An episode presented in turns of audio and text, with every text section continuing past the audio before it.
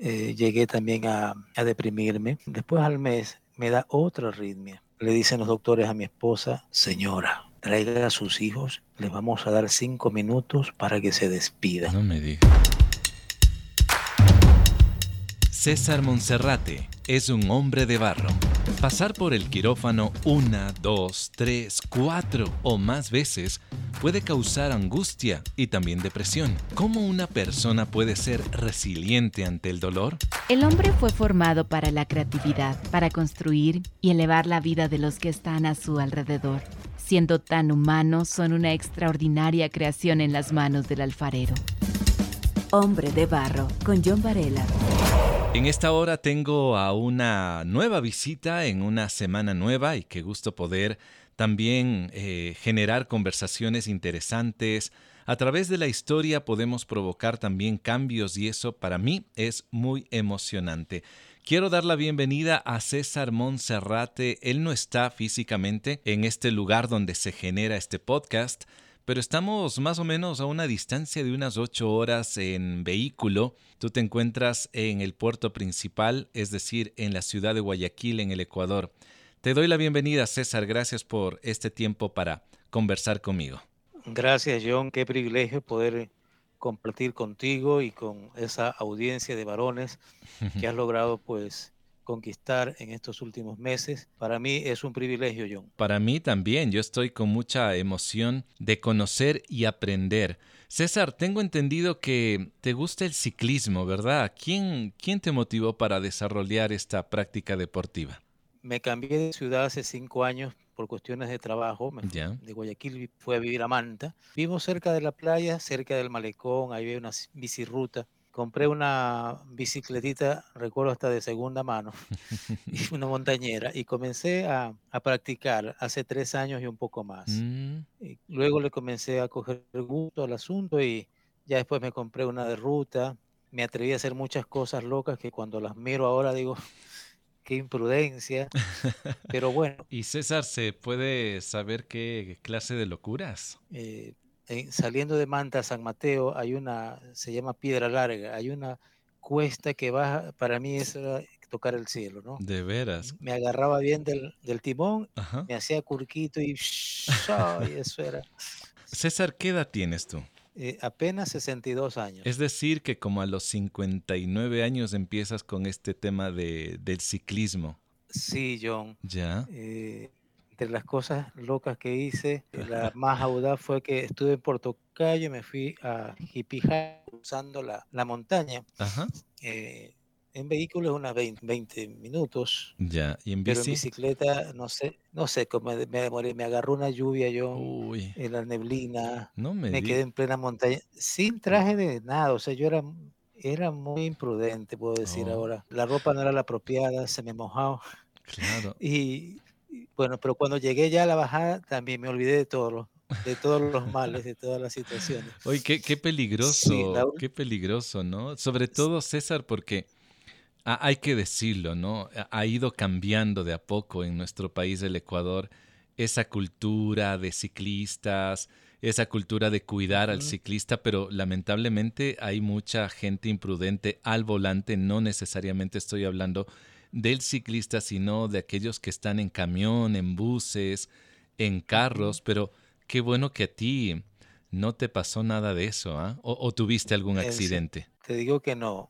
Ya. La última locura que hice, salí de, Manta a Puerto Cayo. Tengo unos amigos brasileños allá. Ya. Bueno, me hice creo seis horas. Seis horas. Parando, tomándome un cafecito en media vía en San Lorenzo. Y solo, no sin que nadie, bueno, el señor y yo. Era un tiempo bonito para, para conocerme más por dentro, para conversar conmigo, con el Señor.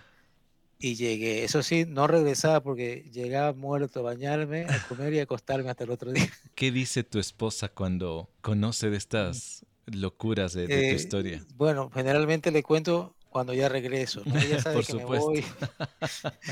y, si le digo, pues no me deja ir. Pues. Tú me describes ciudades para quien no conoce y de pronto escucha este podcast fuera del Ecuador, Manta es otro de los puertos principales que da al Pacífico y las rutas son lindísimas, obviamente, pero no deja de ser también un espacio de peligro como cualquier otro deporte, ¿verdad? Siempre tiene sus riesgos. Hombre de barro, con John Varela. Tomando esta referencia del ciclismo, eh, yo pensé que había sido ciclista por muchos años, pero veo que son prácticamente pocos. Pero tomando esta vida de ciclista, alguien dijo que, que la vida misma se parece al ciclismo porque para mantener el equilibrio necesitas pedalear. Y César, hay momentos, hay situaciones en nuestra propia vida, ya sea emocional, sea física, sea espiritual, que realmente desequilibran nuestra vida. Y en tu caso fue un infarto, ¿verdad? Bueno, el 17 de noviembre del año 2021, regresando de Santa Marianita. ¿También en bicicleta regresabas? En bicicleta, sí. Estaba con un colega, un amigo. Cuando llegamos a, de vuelta a la iglesia, yo vivo en la casa pastoral. Eh, él se despide, yo llego sin ninguna novedad y de repente siento una, punzada en mi pecho y comienzo a salivar y la mente que evoca momentos que te han marcado pues la vida. Yo tuve un infarto en el 2008 y mi mente ah, revivió todos esos momentos. Con mucha dificultad salí del baño hacia la oficina de junta que está en la iglesia. Llegando allá, este, me, me caigo, pero no, no, no pierdo el conocimiento. Y escuché una voz que me decía, respira, respira y era una, voz fuerte, como que me estaba guiando. Yo comencé a hacerlo, ¿no? Comencé a respirar, a respirar. Luego me saqué con mucha dificultad, tenía una camiseta de ciclista y un buzo de surfista debajo, porque a veces hace frío en la ruta. Pero eso me estaba oprimiendo. O sea, cuando logro sacarme eso, ya mi piel como que respira, me vuelve el color al rostro. Estaba solo, César. Solo. Sí, mi esposa estaba durmiendo al lado, porque uno sale tempranito con mi nieta. Salí, avancé a la casa, le digo, Almita, eh, acompáñame, vámonos al hospital. No quise alarmarla ni, ni nada, pues estaba durmiendo. Entonces, cuando ya me ve, me dice, se puso pilas, como se dice, ¿no? Claro. Agarramos a un vecino que va a nuestra iglesia, cogió un taxi y nos llevó a, a la emergencia del IES, del Instituto Ecuatoriano de Seguridad Social. Y ahí me atienden en la emergencia, me valoran y me pasan con el cardiólogo. El cardiólogo me ve, me hace un, electrocardiograma, me pone una vía y cuando dice, señor, usted está infartado, cerró la, no atendió a nadie más, me puso en una camilla, suero y comenzó el trámite para derivarme a una clínica cardiológica. Me hacen el procedimiento que le llaman ellos, es una, eh, bueno, déjeme ser técnico con las palabras. Eh, estoy leyendo aquí un informe que dice Síndrome coronario agudo con elevación del ST en cara inferior evolucionado. La TCI calcificada presenta lesión leve en segmento distal, calcificada. Presenta lesión severa en segmento medio, CD. Es un, informe de dos páginas porque eh, comenzó, el señor cuando llame, el doctor me dice, mire, don César, ahí está, me mostraba a través de la angioplastía y el cateterismo, me mostraba en la pantalla y dice, mire, la coronaria derecha está tapada al 100%. Uy. Y la descendente como a un 80%. Y él dice, yo no sé cómo es que te he estado viviendo. Y andando en bicicleta ahora. Pienso yo que mi corazón, con toda esa dificultad que tenía porque se me calcifican las arterias, eh, el tema es que el ciclismo me ayudó mucho. Tema de respiración, en el tema y fortalecimiento, ¿no? fortalecimiento en el corazón, pero ya ese fue el asunto. Entonces, eso fue en la primera intervención al quirófano, fueron ese y el, dos días me pusieron cinco estén en la coronaria derecha. Luego uno y uno, después de dos días me hicieron en la ascendente, y en la descendente y en la, en la otra. Esa fue la primera vez, salí de ahí, eh, comencé a caminar, la dieta, las pastillas. Al mes regreso nuevamente al hospital y se me había hecho una estenosis, se me había cerrado un stent, oh. no me dejaba circular la sangre, otra vez por el mismo procedimiento. Otra cirugía. Otra, claro, los ah. procedimientos son a través de la arteria radial, y llegan al corazón y por ahí trabajan como te envían vías, te ponen color, la angioplastía, bueno, es todo un procedimiento que la pobre arteria queda como, si era de dos vías, queda como de cuatro. Wow. Salí nuevamente al mes, regreso con una arritmia. No me digas, César. Wow. Una arritmia, oh. llego al hospital. Eh, el seguro, pues, cuando uno tiene una arritmia, el procedimiento es eh, hacer una cardioversión, reversión del corazón a través de, le ponen electricidad en el pecho, ¿no? unas descargas eléctricas para resetear el corazón. Es, decir, pues el, corazón estaba bailando San Juanito, después no se, se pone a bailar reggaetón, eso es una arritmia. Esa vez me hicieron eso, pero el siguiente día yo no regresaba, mis signos vitales estaban, estaban disparados. Oh. Eh, me ya me habían entubado, me habían puesto una, una vía por la arteria aorta, me habían puesto una sonda. Le dicen los doctores a mi esposa, señora, traiga a sus hijos, les vamos a dar cinco minutos para que se despidan. No me diga. Y en este momento yo no sé cómo estarían orando mi familia, los pastores, los amigos. De repente así yo abro los ojos y me saco instintivamente, que de una manera refleja el, respirador que estaba en la boca. Oh. Y los niveles de, mi, de mis signos vitales se normalizaron. Increíble. Los, médicos no mm. sabían qué hacer, ni qué decir, ni qué poner en el informe, pero se miraban unos a otros. y eso fue algo realmente la mano de Dios, ¿no? La gracia del Señor. Seguro me mandaron otra vez a la clínica, ya me hacían bullying en la clínica, don César otra vez por aquí, las enfermeras, los camilleros, bueno. César ya era conocido por todos en el hospital. Tres U se había pasado, me conocía casi a todos los enfermeros y enfermeras de ahí. Hombre de Barro, lo puedes escuchar en www.hcjb.org y por Spotify. Esa vez pasó algo interesante esa noche tipo 2 de la mañana, después que me habían hecho la intervención nuevamente. Eh, a mi derecha había un paciente, a, mi, a la izquierda también. 2 de la mañana escucho así como hablan por esos aparatitos internamente, ¿no? Código camilla fría, código camilla fría. Yo oh. dormido, 2 de la mañana, veo que entran con una camilla de acero completamente. Ajá y a mi compañero a la derecha los, los lo ponen ahí oh. y se lo llevan alguna, alguna cosa. Cuando acuerdo le tapan la cara. Ay, ay, ay, señor, se qué, fue. Qué difícil. Oh. Se fue este hombre. Hmm. Cuatro de la mañana, John. Escucho de nuevo, código camilla fría, código, código camilla fría. Y yo en ese oh. momento abrí mi ojo y, señor, seré yo. Y había sido el de la izquierda. Entonces esa hmm. noche lloré. Lloré con, como, como un niño, como Magdalena, como dicen la como Jeremías. No es para menos, César. Mm. Lloré, me, yo decía, Señor, ¿qué pasa? Ya es hora de irme. Mm. Estuve tentado a decir, como dijo Jesús, consumado es, porque ya yo no veía esperanza. Ya. Esa noche el Espíritu Santo me ministró, mm. sentí el abrazo del Señor y me quedé dormido ya casi al amanecer. El Señor puso paz en mi corazón, ¿no? Pese a esa situación. Bueno, dije, Señor, salí de esta. Nuevamente los cuidados, caminar, estaba cada vez más nervioso, muy ansioso, me quedé ansioso, eh, llegué también a, deprimirme. Después al mes me da otra arritmia, lo mismo procedimiento, misma situación, y ya en esa ocasión eh, mi cardiólogo dice, don César, usted es candidato para que le hagan una, le implanten un CDI. ¿Qué es eso? Un cardio, cardio desfibrilador implantado.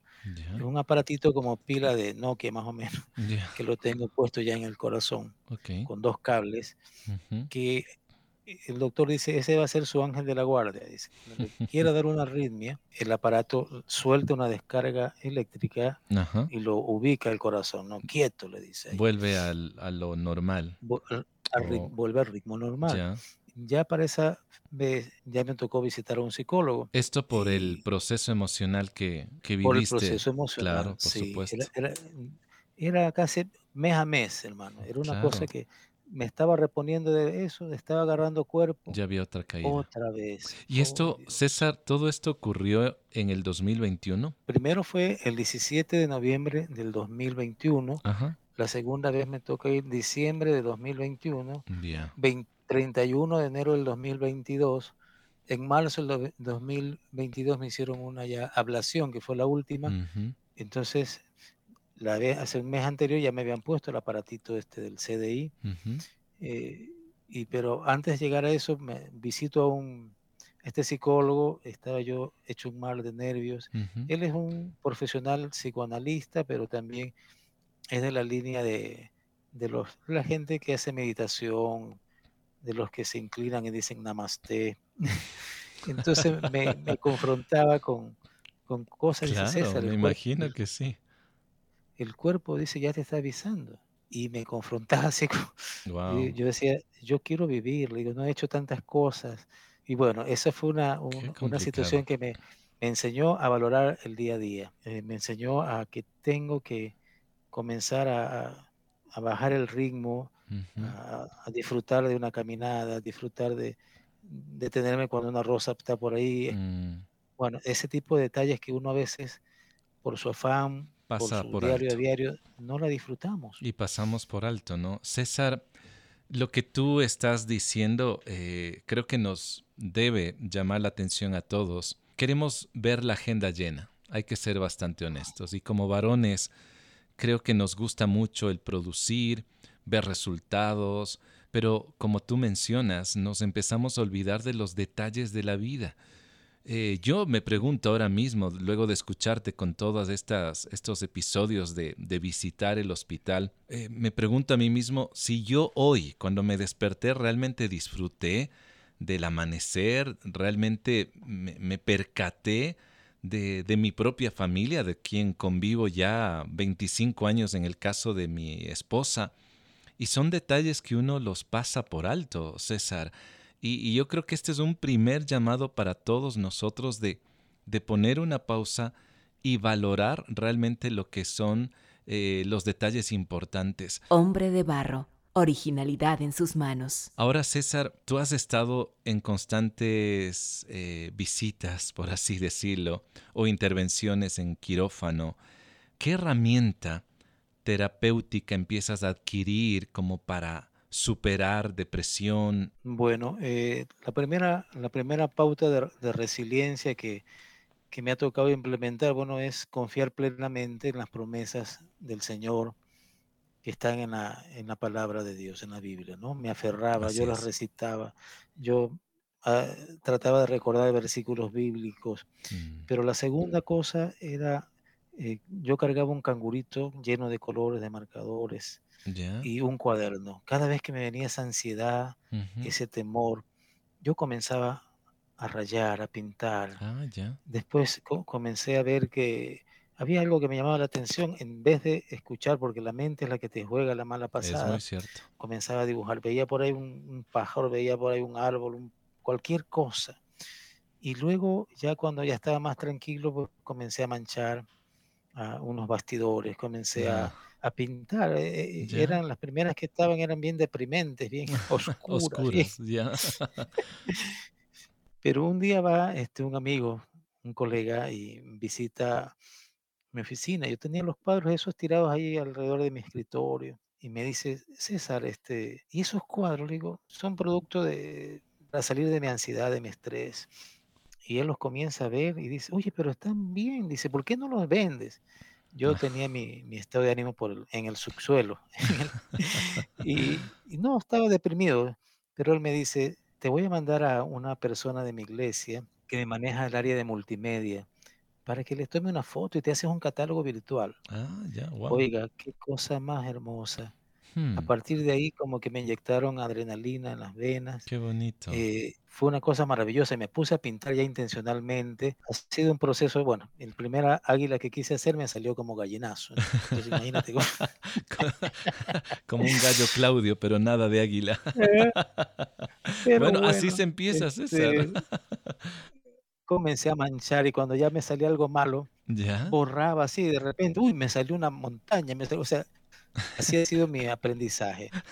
Y hoy por hoy, este, a través de ese catálogo, el mismo hermano me dice, ¿por qué no haces un show contando las cosas que tú has vivido? Ah, Porque yo en el 2014 yo hice un monólogo, la Biblia cambia mm, vidas con la sociedad bíblica y lo presentamos pues, creo que en ocho ciudades, fue una cosa bonita. Qué lindo. Y yo había ido a Manta en ese lugar y él me dice, te pongo a disposición, César, todo mi equipo de liderazgo, el oh. auditorio, la, gente que me hace marketing, bueno. Oh. Ay, Dios mío, me sentí tan halagado. Mm. Y yo digo, otra pauta de resiliencia son los amigos.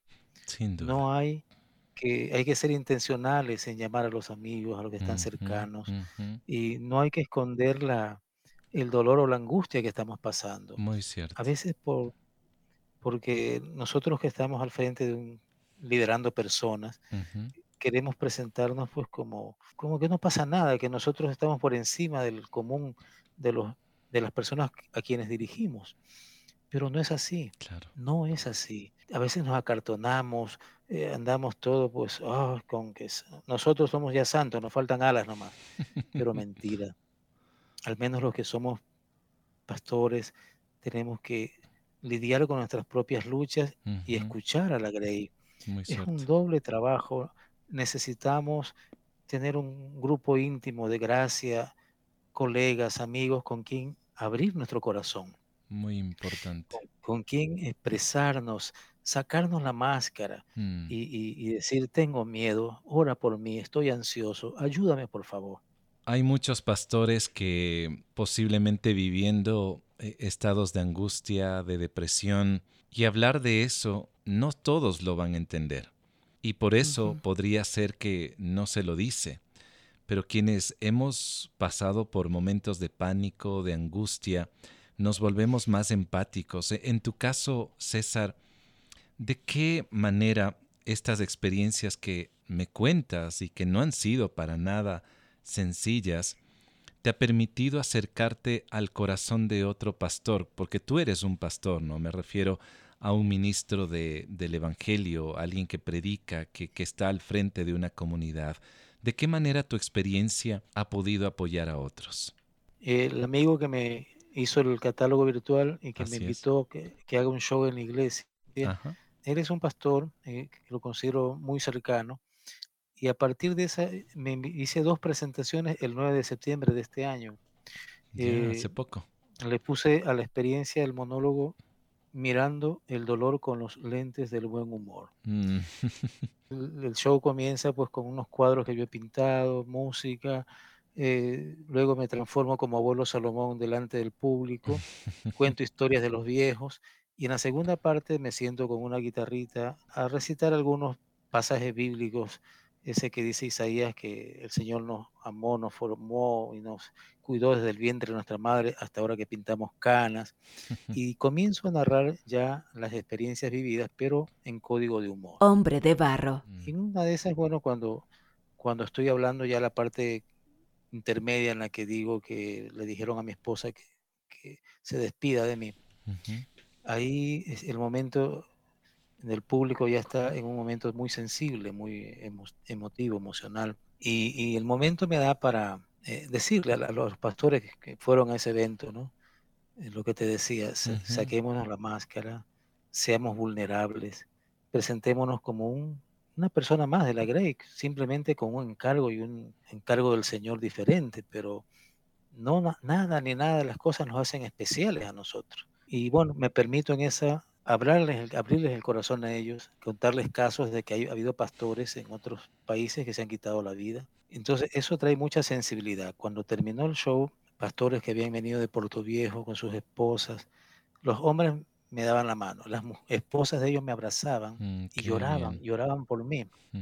Eh, logré tocar sus fibras íntimas y, y, yo creo que le he dicho al Señor, ¿no? Que si esa es la manera en que, en lo que Él me regale de vida, a través de un talento que me ha regalado el Señor, pues decirle a la gente, y no solamente a los que están dentro de una Grey, sino que me permita tocar corazones de personas que no pertenecen a un círculo eclesial, pero que necesitan igualmente tener, escuchar una palabra de esperanza, mm, escuchar que Jesucristo es cercano, que aunque ande en valle de sombra de muerte, no temeré mal alguno, porque su vara y su callado me infunden aliento. Qué lindo. El humor es otra, otra pauta para la resiliencia. Totalmente, eh, totalmente. El humor desata en ti toda esa, esa situación que estamos viviendo hoy en nuestra sociedad, el cortisol que estamos generando porque estamos en estado de alerta. Siempre. En Guayaquil estoy ahora eh, y, y, los míos se siente una opresión a nivel de la ciudad. La inseguridad. Eh, la inseguridad, y ya uno se pone en ese estado de, alerta. ¿Qué pasa? Se acerca alguien, ya no tenemos ese, esa empatía de sonreír, nos asustamos. César, tú como pastor siempre estás pensando en dar, pero ¿qué podría ofrecer o qué podría hacer a aquella comunidad que está mirando a su pastor y que no necesariamente sabe las luchas, pero qué podríamos hacer nosotros desde las sillas para apoyar al pastor que, que se desvela, el pastor que está horas y horas preparando un mensaje, el pastor que muchas veces se pierde incluso aniversarios, cumpleaños de sus hijos. ¿De qué forma nosotros, la comunidad, podemos apoyarlos? Yo creo que la oración y otra es un abrazo.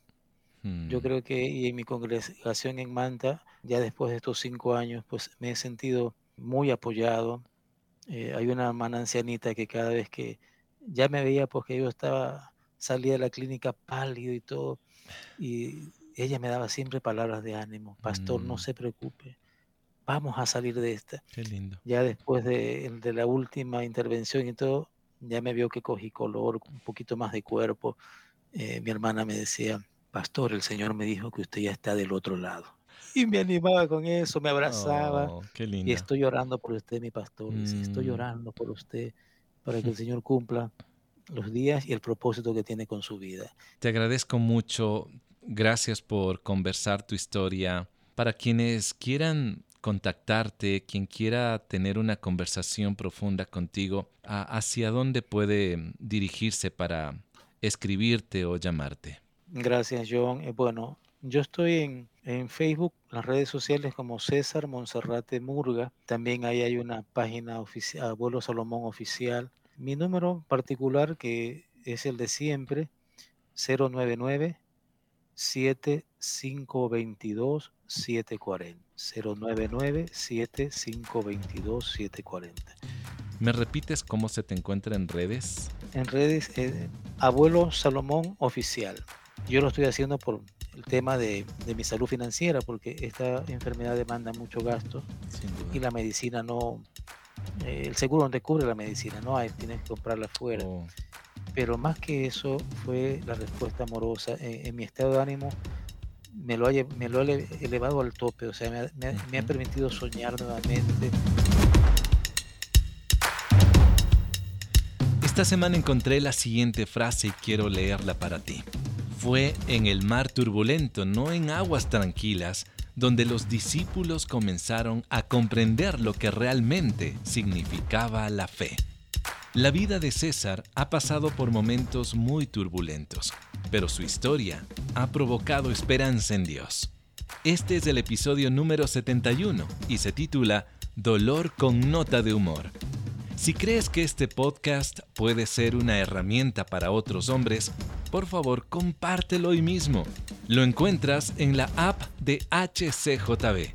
También está en Spotify, SoundCloud y Apple Music. Lo encuentras como Hombre de Barro. Me gustaría saber de qué manera este podcast te está ayudando y te está motivando. Me puedes encontrar como John Varela en Facebook e Instagram. La próxima semana tendré a otro hombre de barro.